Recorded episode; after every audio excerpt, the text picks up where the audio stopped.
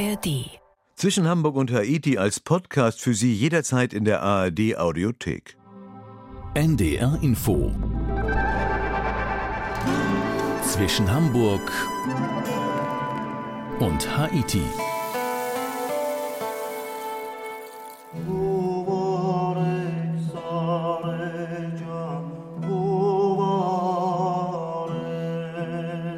Musik, die auf den transkaukasischen Pfad hinweist. Um den geht es heute zwischen Hamburg und Haiti mit Udo Schmidt. Und dieser Pfad muss einmal kurz erklärt werden. Er führt von Georgien nach Armenien und Aserbaidschan oder auch umgekehrt. Armenien und Aserbaidschan, der mit Gewalt ausgetragene Konflikt um Bergkarabach hat Schlagzeilen gemacht in den vergangenen Monaten. Darüber sprechen wir auch gleich einmal kurz. Wir wollen aber vor allem diesen Wanderpfad entdecken mit Tatjana Montig. Tatjana hat sich diesen Pfad erwandert, ein Stück jedenfalls, und ist uns jetzt aus Georgien zugeschaltet. Hallo Tatjana. Grüß dich, Udo. Es freut mich, wieder dabei zu sein. Ja, mich freut es auch, dass wir wieder miteinander reden können. Tatjana, du lebst in Georgien, bist eigentlich Belarussin. Wir haben ja schon ein paar Sendungen zusammen produziert. Für dich liegt dieser transkaukasische Pfad also praktisch vor der Haustür, nicht? Genau, und das macht mitunter mein Leben so abwechslungsreich und spannend hier in Georgien. Du gehst einfach raus und hast was zu berichten. Sehr schön, davon hören wir gleich. Äh, bevor wir ja auf die Schönheiten der Gegend zu sprechen kommen, erstmal kurz zur Politik. Bergkarabach war bis vor kurzem mehrheitlich von Armenien bewohnt, wurde aber von Aserbaidschan beansprucht. Nun sind die Armenier geflohen. Ist das ein Konflikt, der praktisch über der ganzen Region liegt? Leider hast du recht. Es gibt in Armenien kaum eine Familie, in der kein junger Mann in diesem Konflikt gefallen wäre. Und dann rechnet man noch dazu die landesinternen Flüchtlinge, die circa 100.000 ausmachen, die sich über ganz Armenien verteilt haben. Das ist schon eine sehr traurige Geschichte. Wir sind ja gleich mit dir auf dem transkaukasischen Pfad unterwegs. Ist das denn ein richtiges Urlaubsgebiet? Sind da viele Touristen unterwegs? Äh, man muss sich das so vorstellen, dass das ein Urlaubsgebiet für die aktiven Touristen ist. Also dieser Pfad wurde von den aktiven Menschen für die aktiven Menschen gemacht. Und diese beiden Gruppen, die habe ich kennengelernt und die finde ich einzigartig und großartig. Es gibt noch nicht sehr viele Touristen auf diesem Pfad, aber die, die unterwegs sind, die sind total beeindruckend, weil ihre Zusammensetzung ist spannend, die ist unglaublich international und die Leute, die kommen aus der ganzen Welt. Von aktiven Menschen für aktive Menschen hört sich gut an. Was muss man mitbringen? Fitness und Sprachkenntnisse? Genau, ein bisschen Kenntnis von Russisch und Englisch wären gut.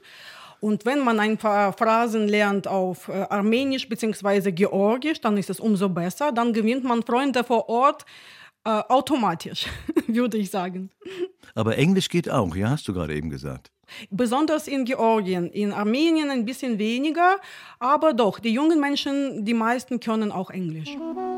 Jetzt mit Tatjana Montig auf den transkaukasischen Pfad.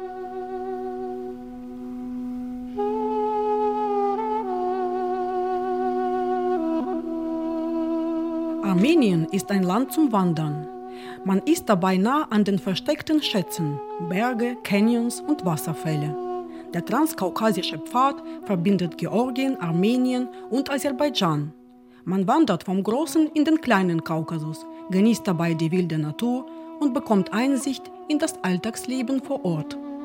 Jara Grimm aus Hamburg ist im vergangenen Sommer auf diesem Wanderweg gewandert aus Armenien nach Georgien. Ich bin dieses Jahr den TCT, den Transcaucasian Trail gelaufen, weil es meiner Meinung nach keine bessere Möglichkeit gibt, um so dicht an Land und Kultur äh, heranzukommen beim Reisen wie beim zu Fuß gehen auf einem Fernstreckenwanderweg. Die 28-jährige Hamburgerin hat zusammen mit ihrem Freund 20 bis 30 Kilometer pro Tag zurückgelegt.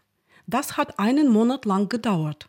Geschlafen wurde in Zelten, gekocht auf dem Campingkocher. Wichtige Tipps über den aktuellen Stand der Route bekam man aus einem Internetforum. Also die Armenier und Armenierinnen sind total interessiert daran gewesen, dass es uns gut geht. Das war so eine coole Erfahrung, weil wir halt einfach, also regelmäßig immer von ihnen gefragt worden sind, ob sie halt, also ob es uns gut geht. Ähm, wenn sie gesehen haben, dass wir im Zelt schlafen zum Beispiel, ähm, konnten sie sich gar nicht vorstellen, dass das unser Schlafplatz der Wahl ist. Und haben uns natürlich auch in ihre Häuser eingeladen, weil sie auch wissen wollten, was wir machen, weil sie auch häufig noch gar nicht so oft so Touristen wie uns gesehen haben. Den Trail gibt es ja noch gar nicht so lange.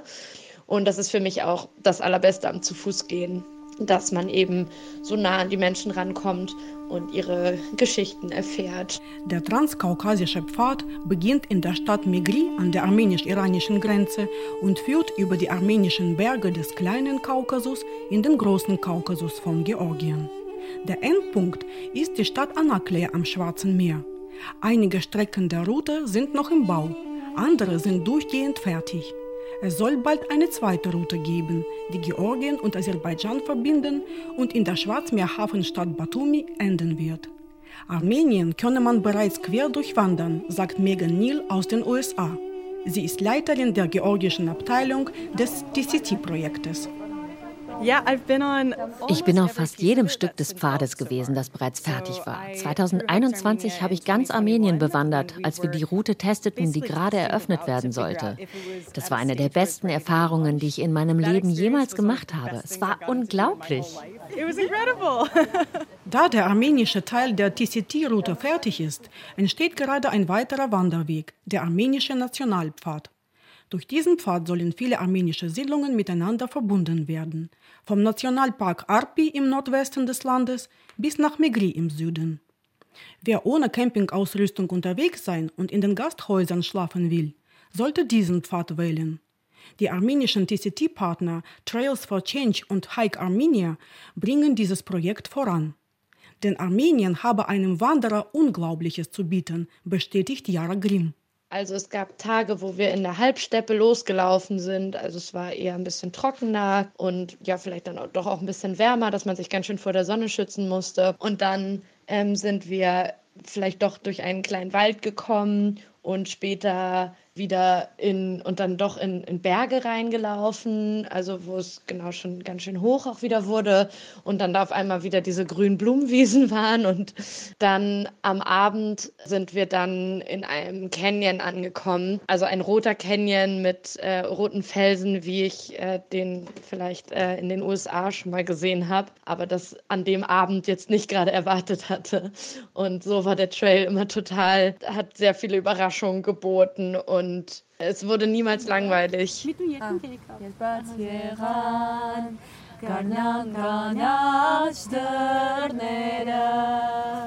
Die monumentalen Canyons sind ein Markenzeichen der Region Lori im Norden Armeniens. Das Netz der historischen Wanderwege verbindet die alten Klöster miteinander, die oft an der Seite einer Klippe liegen. Seit Jahrhunderten sind die Gläubigen auf diesen Wegen gepilgert. Wenn man nun diese alten Pfade durchläuft, hat man das Gefühl, sich nicht nur durch die Landschaft, sondern auch durch die Geschichte zu bewegen und daran teilzuhaben. Dies ist etwas, was Menschen seit Tausenden von Jahren genutzt haben.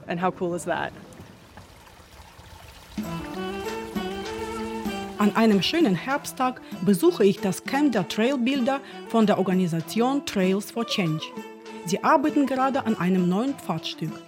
Es führt über Wald, Berge und Bäche vom Dorf Marz zum Dorf Lorut. Garni Gevorgian, Teamleader der Trailbilder, trifft sich mit mir in voller Arbeitsausrüstung und erklärt, es gibt geheime Pfade, die wir neu entdecken. Alte Wege kann man auf den GPS-Tracks verfolgen. Finden wir keine alten, müssen wir von Null anbauen. Schaut zu, wie wir das machen. Eine Gruppe von acht jungen Menschen ist gerade seit drei Tagen am Werk. Rosa Fähnchen an den Bäumen kennzeichnen den Beginn des Pfades. Zuerst wird der Weg vom Gebüsch und kleinen Bäumen befreit. Danach wird der Weg freigelegt mit Haken. Beim Bau muss man sich nach internationalen Standards richten, sagt Arek Sarkyan, Trailbilder mit achtjähriger Erfahrung. So dürfen die Steigungs- und Senkungswinkel 15 Grad nicht übersteigern. Wir haben hier beim Hacken viele Steine gesammelt, die wir zur Seite schieben, um den Weg gerade zu machen. Mit diesen Steinen befestigen wir den äußeren Rand des Pfades. Papuna Kosalischvili kommt aus dem Westen von Georgien. Er hat Biologie studiert und einmal nach seinem Beruf gefragt, zögert der 24-Jährige nicht. Ich bin Trailbuilder. So einfach ist das. Ich bin auch Biologe und ich mag die Natur. Ich genieße hier alles. Und das ist der Hauptgrund, warum ich zum TCT-Projekt gekommen bin. Nvar Grigorian studiert in Yerevan Jura. Zwischendurch arbeitet sie als Trailbuilderin. Ich arbeite sechs Stunden pro Tag. Manchmal werde ich dabei müde, aber die Arbeit in einer solchen Gesellschaft ist echt angenehm. Und das Wissen, etwas Gutes für mein Land zu tun, ist aufbauend. Wenn solche Wanderpfade einmal gebaut sind, erblüht die gesamte Infrastruktur der Gegend, bestätigt Garnik Gevorgian. Auf dem transkaukasischen Pfad liegt mein Heimatdorf. Es heißt Artevan. Nachdem der Pfad fertig war, habe ich dort sofort ein Camping aufgebaut. Und meine Dorfmitbewohner haben sogleich dazu drei Gasthäuser aufgemacht. Ein Jahr später war im Dorf alles da, um Gäste zu empfangen.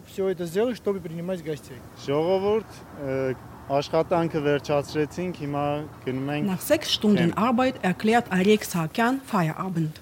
Nun geht es zurück in das Camp. Es liegt in der Nähe an einem Bergfluss. Zehn Zelte sind in einem Mischwald aufgeschlagen. Es gibt eine überdachte Küche, eine Toilette, eine Dusche am Fluss und sogar Solarstrom. Es wird Kaffee getrunken und ausgeruht beim Volleyball, Federball und Dartspiel. Später gibt es Abendbrot, eine Reissuppe.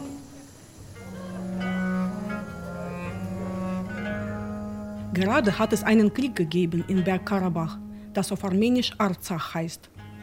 In einer Zeit, wo Kriege herumwüten, die Natur und Städte zerstört und die Menschen umgebracht werden, bauen diese jungen Menschen Wege, die Länder, Kultur und Menschen verbinden. Haben sie keine Angst davor, dass ihr Werk auch einmal zerstört wird? Auch wenn wir Geld dafür bekommen, machen wir unsere Arbeit nicht wegen des Geldes. Ich liebe diese Arbeit und ich weiß, dass wir eine gute Sache, ja Geschichte hinterlassen werden. Unsere Kinder und Enkel werden auf diesen Pfaden wandern und mit Stolz sagen, ihre Vorfahren hätten ihn gebaut. Ich weiß nicht, was auf uns zukommt, aber ich möchte nicht in Angst, sondern in diesem Augenblick leben.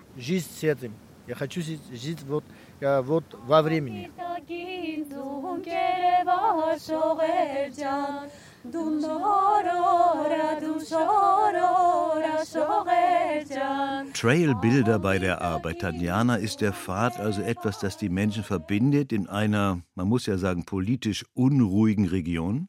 Genau das ist er. Und die Trailbilder, die kommen aus drei Ländern zusammen und sie haben keine Probleme miteinander. Das ist beeindruckend, finde ich. Also ein bisschen lernen beim gemeinsamen Arbeiten. Ich sag mal, in diesen, wir haben es ja ein paar Mal jetzt schon betont, unruhigen Zeiten kannst du Reisen dorthin wirklich empfehlen? Also der Konflikt in Bergkarabach scheint vorbei zu sein. Also sieht so aus, als wäre es nicht mehr gefährlich in der Region. Und außerdem habe ich mit den Touristen gesprochen, die dort gegangen sind, auch äh, im Sommer. Und die haben gesagt, äh, die Deutschen eigentlich waren das, die haben gesagt, es war total gut, dass wir dorthin gereist sind, weil die Menschen so das Gefühl hatten, dass sie nicht alleine gelassen werden. Und das fanden sie sehr schön, dass dort Touristen sind aus dem Ausland.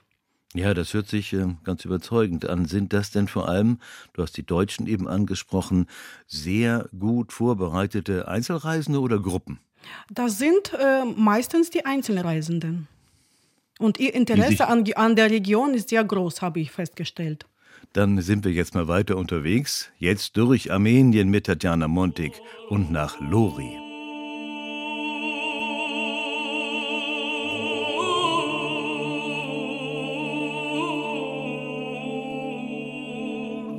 Die Region Lori im Norden von Armenien. Dank seiner Kiefern und Mischwälder wird Lori als die Lunge Armeniens bezeichnet.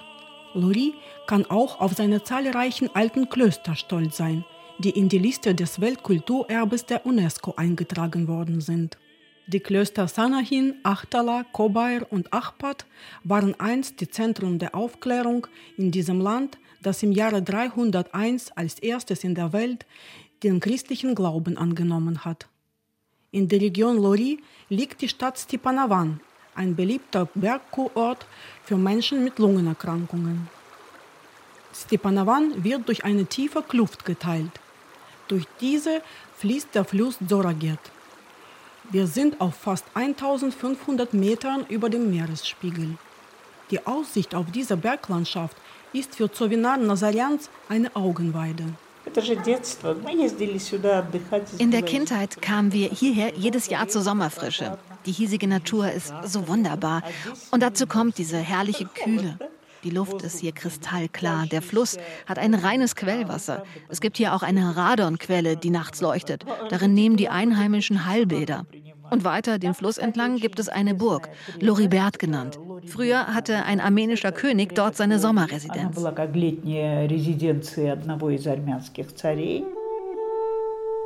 Sovinar ist in der georgischen Hauptstadt Tiflis geboren und aufgewachsen.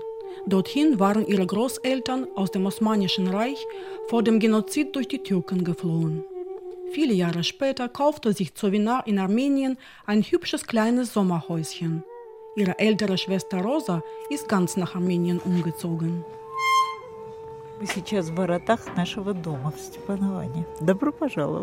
Herzlich willkommen in unserem Haus in Stepanavan. Wir haben hier viele Rosenbüsche und alles ist so schön mit Efeu bewachsen. Diese zwei Walnussbäume, die reichlich Ernte geben und außerdem Äpfel, Birnen, Pflaumen. Der Schatten der Nussbäume schafft in unserem Garten ein besonderes Mikroklima. Diese Bäume stammen, wie das Haus selbst, aus dem 19. Jahrhundert. Einmal verlief durch diese Stadt, damals Jalalogli genannt, ein wichtiger Handelsweg aus Persien und der Türkei nach Tiflis und weiter nach Russland. Heute verläuft über Stepanavan der transkaukasische Wanderweg. In der Sowjetzeit gab es hier 16 Betriebe, in denen neben den Armeniern Griechen, Russen, Kurden und Aserbaidschaner arbeiteten. Während des Erdbebens von Spitak im Jahre 1988 wurden fast alle Hochhäuser der Stadt zerstört. Die Stadt erlebte eine Exoduswelle. Die Bevölkerung halbierte sich fast. Geblieben sind die herrlichen Landschaften und die Hingabe der Menschen an ihre Traditionen. Besuch im sozialen Kunstzentrum von Stepanavan. Hier erlernen Kinder aus sozial schwachen Familien Kunsthandwerk. Basteln, Häkeln und Stricken, Holzschnitzerei und Teppichweberei. Sovinar bietet in diesem Zentrum jeden Sommer Unterricht in der Kunst, Puppen herzustellen. In den Regalen ihres Studios stehen Puppen aus Stoff und aus Formmasse. Alles Arbeiten von Sovinars kreativen Schülern. Einige Puppen tragen Ballkleider, andere armenische Nationaltrachten, die wunderschön feierlich aussehen. Jede Puppe hat eine Seele und sie ist unbedingt jener Person ähnlich, die sie gebastelt hat. Ich habe noch was beobachtet. Wenn ein Kind eine Puppe macht, so leitet es an diese Puppe die Probleme weiter, mit denen es gerade beschäftigt ist. Beim Basteln kommt das Problem an die Oberfläche. Es wird visualisiert und anschließend korrigiert. Und somit lässt sich sogar das Schicksal des Kindes korrigieren. Zovinars Schwester Rosa unterrichtet im Kunstzentrum die Teppichweberei. Ihr Atelier ist voller Arbeiten ihrer Schüler. Die meisten davon präsentieren nationale armenische Muster und Farben: dunkelrot, naturgrün, gelb und blau. Schaut euch diesen herrlich gewebten Gürtel an. Dieses Muster wurde dem Teppich entlehnt, den unsere Großeltern mitnahmen, als sie aus Kars vor dem Genozid flüchteten. Dieses Muster benutze ich in unseren Arbeiten oft. Möchte man etwas Neues schaffen, muss man zunächst den Nachlass der Vorfahren gründlich studieren.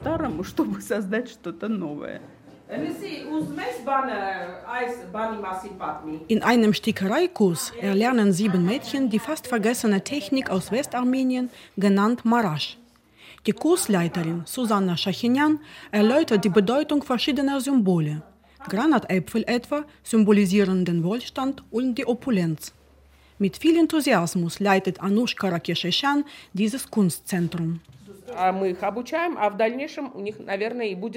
Wir möchten unseren Kindern nicht nur einen Beruf fürs Leben mitgeben. Die Kinder sollen vielseitig gefördert werden.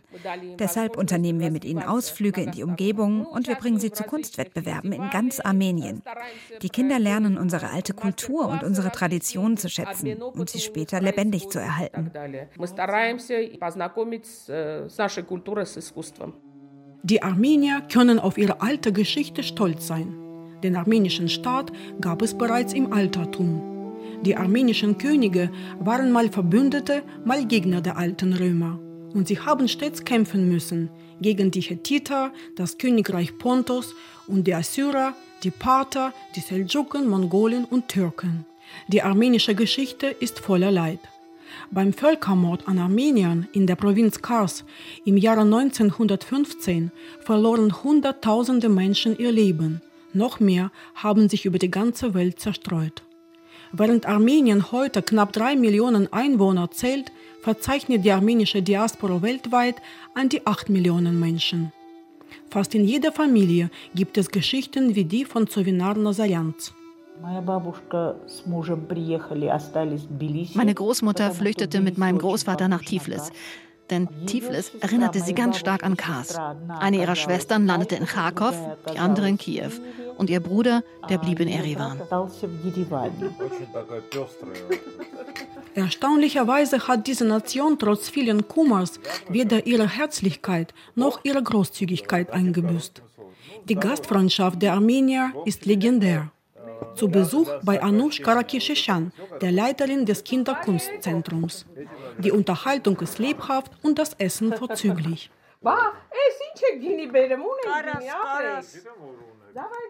Im großen Hof wird gegrillt. Horowatz, zu Deutsch gegrillte Fleischspieße.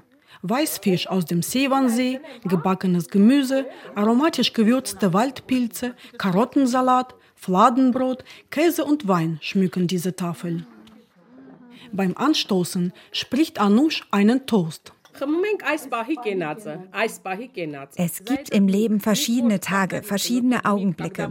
Trinken wir auf diesen Augenblick gerade, diesen einzigartigen Augenblick in unserer großartigen Gesellschaft, der sich so wie er ist nicht mehr wiederholen wird.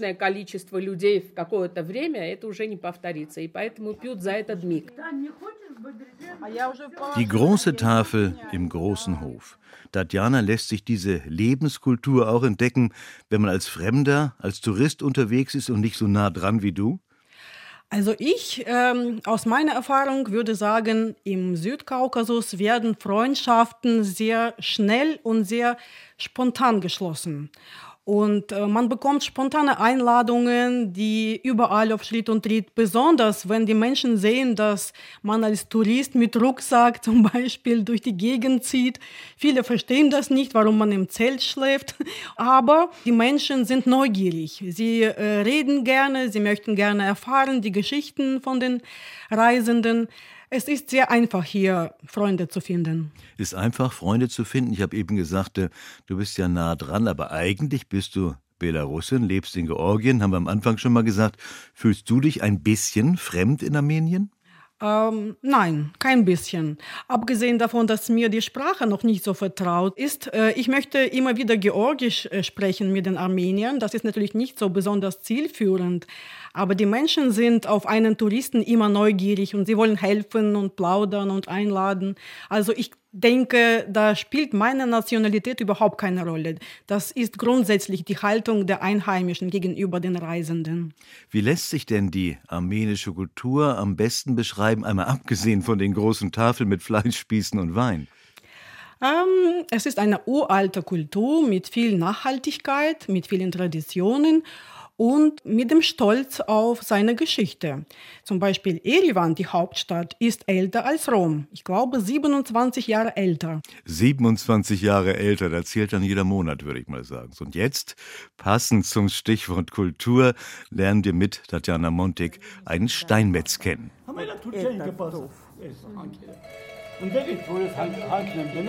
30 Kilometer von Stepanovan entfernt liegt Vanadzor, die Hauptstadt der Provinz Lori und die drittgrößte Stadt Armeniens. Sergei Danielyan ist eine Art Markenzeichen von Vanadzor. Den alten Steinmetzkünstler besuche ich in seinem Studio an der Kirche der Heiligen Maria. Es ist gefüllt mit Arbeiten aus Tuff, Granit, Basalt und Marmor. Seit 51 Jahren macht Sergei Danielian aus Tuff Steinkreuze, Hachkar genannt, ausgeschmückt mit armenischen Nationalornamenten. Tuff ist der Lieblingsstein des Meisters, denn er ist weich. Darauf lassen sich feine Muster leicht herausarbeiten. Aus einem großen Stein hat der Meister sogar ein Gebetsbuch gemacht, mit Vater Unser drauf, alles per Hand ausgeschnitzt. Wenn Sergei über seine Arbeiten spricht, wird er emotional. Christen aller Nationen haben ihre Kreuzsymbole. Doch unser armenisches Kreuz ist ganz besonders. Es ist von Pflanzen umwachsen. Wir sagen dazu Zachkatz, was bedeutet aufgeblüht. Sergei Danielian zeigt uns sein Familienalbum. Sein Großvater und sein Vater waren Steinmetze. Sie lebten in einem schönen großen Haus in Erzurum, das heute zur Türkei gehört. Anfang des 20. Jahrhunderts mussten alle Familienmitglieder vor den Türken fliehen. Dann holt Sergei ein Buch heraus, sein Heiligtum. In diesem Buch sind alle armenischen Kreuze, die es in der Geschichte gab, abgebildet. Ich habe alle diese Ornamente wie ein Lehrbuch studiert, um später meine eigenen Muster zu entwickeln. Sollte jemand zwei gleiche Arbeiten von mir finden, darf er sie zerstören. Denn ich wiederhole mich nie und ich erfinde immer neue Ornamente und improvisiere viel. Sergejs Kunstwerke stehen inzwischen nicht nur in Armenien, etwa auf den Plätzen der Städte, in den Kirchhöfen und sogar im Museum für angewandte Künste in Erivan, sondern auch in vielen Städten der Welt. Holland bestellte bei ihm ein Monument für die Opfer des Genozids an Armeniern, nachdem das Land dieses Massaker als Genozid anerkannt hatte. Der Meister präsentiert die Abbildung eines seiner Lieblingswerke, ein Bogen mit Kreuz in der Mitte und weiteren mehreren Symbolen drunter. Der Bogen weist einen großen Ries auf. Es ist ein Memorial für die Opfer des Erdbebens von Spitak. Der Bogen symbolisiert das Haus, das zerstört worden ist. Aber das Kreuz, unser Glaube, das blieb unversehrt.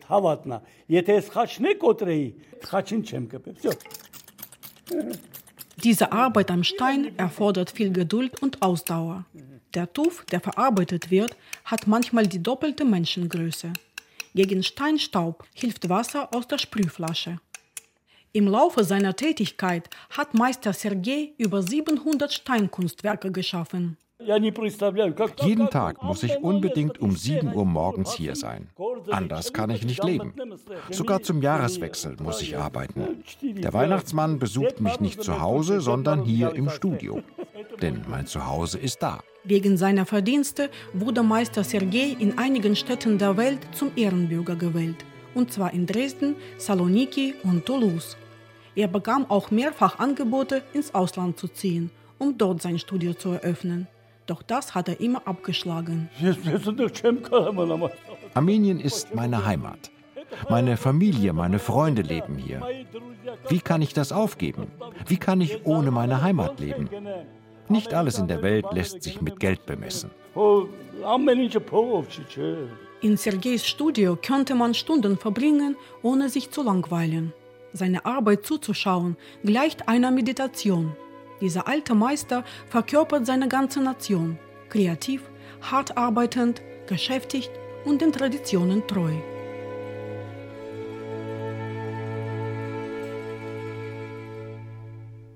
Tatjana, wir waren jetzt mit dir ein wenig auf dem transkaukasischen Pfad unterwegs, haben etwas von Armenien kennengelernt. Das alles braucht Zeit, Reisezeit. Wenn ich jetzt zwei Wochen Urlaub hätte, also zwei Wochen Zeit, was würdest du mir empfehlen? Oh, da hättest du viel Zeit, um viel zu sehen. Ich empfehle vor allen Dingen hm, die schönen alten Klöster in der Region Lori. Ich habe sie schon in der Reportage genannt. Äh, Odzun, Sanahin, Kobair und das wäre natürlich sehr schön, weil dort die Panoramen sehr schön sind. Man hat nicht nur ein Kloster, sondern einfach ein Ort der Kraft sozusagen, wo die alten Baumeister das gebaut haben, damit die Menschen kommen und sich volltanken von Energie. Dann gibt es in Erivan und, oder um Erivan herum ein heidnischer Tempel Garni, der sehr schön ist, auch mit einem schönen Panoramablick auf die Berge und um die Umgebung. Dann gibt es auch in der Nähe die längste Seilbahn der Welt, äh, die ist sechs Kilometer lang fast, aber die Fahrt zum Kloster Tatev dauert nur zwölf Minuten. Dann gibt es eine sehr interessante Megalithenanlage, Karaunsch genannt, und die ist so ähnlich wie Stonehenge. Man sagt, das sei die älteste Sternwarte der Welt gewesen. Ja, ganz wunderbar. Das sind genug Vorschläge, um jetzt wirklich zwei Wochen Reisezeit zu füllen, würde ich mal sagen. Mit Tatjana Montig haben wir den transkaukasischen Pfad kennengelernt, ein wenig davon, ein bisschen Armenien vor allem. Tatjana, ich danke dir. Ich danke dir, Udo. Bis bald. Bis bald, ganz genau, bis zur nächsten Tour. Das war auch zwischen Hamburg und Haiti mit Udo Schmidt.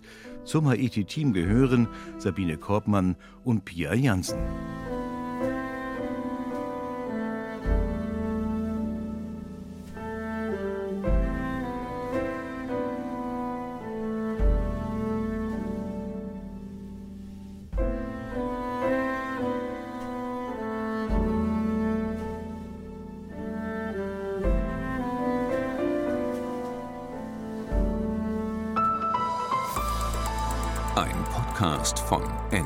Ein